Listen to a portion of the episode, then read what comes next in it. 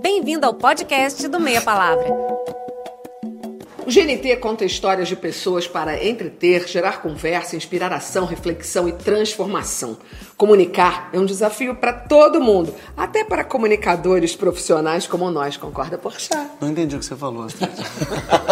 claro, eu nem penso muito nisso, mas devia pensar sobre a maneira como a gente se comunica, contribui para melhorar as nossas relações pessoais e profissionais. Pois é, pensando nisso, o GNT, em parceria com a empresa de curadoria de conhecimento Inexplorado, apresenta o Meia Palavra, um estudo sobre os ruídos que acontecem quando a gente se comunica. Esse estudo virou uma série de sete encontros para a gente refletir juntos sobre esse tema. Afinal, nunca tivemos tantos meios para nos comunicar e tantas falhas de comunicação.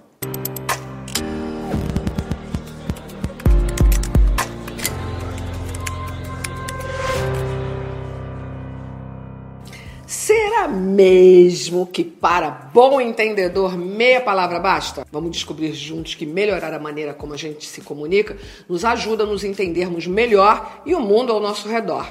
Quantas vezes a gente fala numa boa e a pessoa entende como uma reclamação? Muitas. Ou a gente expõe nossa opinião e sem perceber acabamos ofendendo alguém. Muitas. Pensa comigo. Você e sua mãe, você e sua filha, sua mãe e seu pai, você e sua mulher, todo mundo fala o mesmo idioma. Ainda assim, volta e meia, a gente não se entende. E essa é a parte mais doida da comunicação. A gente se ilude achando que foi claro, quando na verdade toda comunicação tem falhas. Como cavernoso. Perna. Mas é, é muito curioso porque. É, eu tô adorando isso. Ah, mas acabou uma vai, base vai falando, nutritiva. É, uma. Mas sabe o que é também? Volta pra pauta, Volta bonitona. pra pauta. Mas Volta sabe o que pra pauta. é, Eu vou voltando pra pauta, falando sério Jovem. Jovem. É, jovem. É que a galera Jovem. mais Então tá. jovem...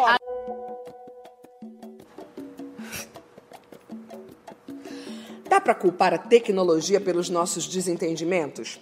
Olha, é verdade que os aparelhos que estão sempre nas nossas mãos trouxeram mais ruído às nossas conversas. Agora, levando em conta que a linguagem é a maneira através da qual percebemos o mundo, que damos significados às coisas e que ela existe antes do telefone celular, será que essas falhas já não existiam antes? Cara, você já pensou sobre a importância da linguagem na nossa vida?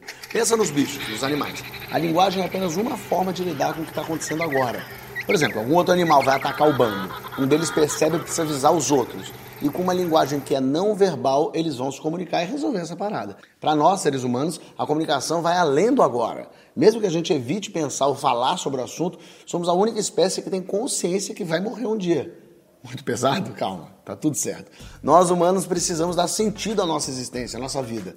E a linguagem é importante nessa busca de sentido, para que a gente não seja como os animais soltos vagando pelo mundo, lidando só com o agora. Na teoria, a comunicação é um sistema composto por emissor, receptor, mensagem e ruído. Sempre existe ruído na comunicação, só que a gente esquece disso e faz com que as falhas de comunicação sejam regra, não exceção. A gente vive iludido, achando que se comunica direito e esquecendo que muitos fatores atrapalham a comunicação. Para se comunicar melhor, faz toda a diferença entender que o outro tem um papel fundamental na comunicação. Só que a gente imagina esse outro do nosso jeito. A gente se precipita e imagina o outro como quer e não como ele realmente é. Para piorar, nos dias atuais, em que a gente faz várias atividades ao mesmo tempo, enquanto você come, trabalha, namora, lê, conversa, outras coisas acontecem ao mesmo tempo. Essas coisas atrapalham o entendimento do conteúdo das conversas, leituras, filmes. Isso quando não tem aquele fenômeno maroto em que ninguém está escutando e todo mundo só está esperando para falar. São cinco ilusões que precisamos enfrentar para a gente se comunicar melhor. No próximo vídeo, a gente fala sobre compreensão. Para entender o mundo cada vez mais complexo em que vivemos, precisamos ter foco e concentração, ou seja, prestar atenção no contexto da comunicação e fugir da maneira rápida e automática que respondemos às situações. Porque ao invés de compreendermos, hoje temos a ilusão de compreensão. Ouvir com atenção ou esperar a sua vez de falar são situações cada vez mais raras no cotidiano. A gente nem percebe o quanto é comum roubar o lugar de alguém na conversa. Se liga, isso impede que a gente se conecte com o outro lado da história. Tem um monte de julgamentos e pressupostos que, se a gente tivesse cuidado, podia evitar. É importante lembrar sempre que parte da comunicação é também deixar que a outra pessoa se apresente para nós. Tudo bem? Eu vou aqui na Piraí sequestrar o seu Antônio. Muito obrigado. Fica à vontade, é muito bom, velho.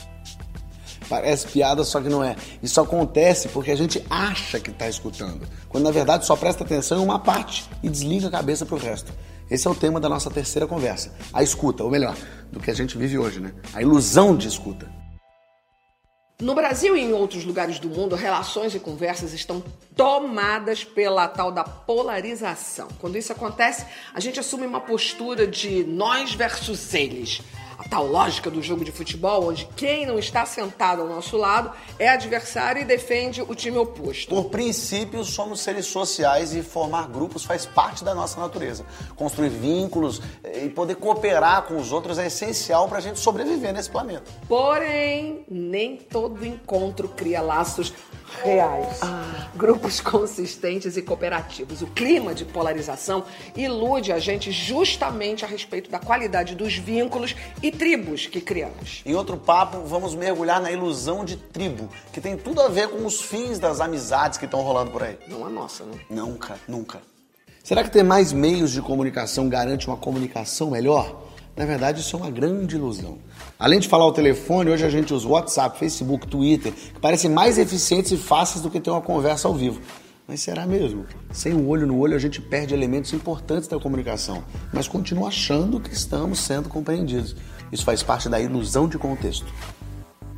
É comum que a gente acredite estar sendo neutro, o famoso isentão, na hora de se comunicar. Isso acontece porque ninguém lembra que palavras carregam histórias e significados com elas.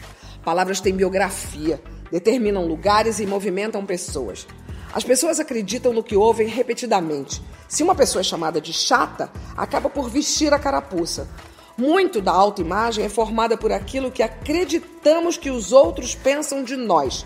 É preciso lembrar que palavras têm poder, inclusive poder de machucar outras pessoas.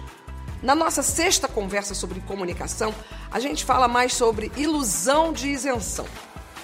Quando a gente aprende essas coisas, começa a lidar melhor com essas falhas. Para mim é um aprendizado constante para você, puxar. Sempre, como que não? Eu não fazia ideia de quantas coisas eu tinha que pensar para dialogar melhor. E para começar a se desiludir aos poucos, nosso próximo episódio, vamos falar sobre compreensão, ou melhor, sobre a ilusão de compreensão. Até lá.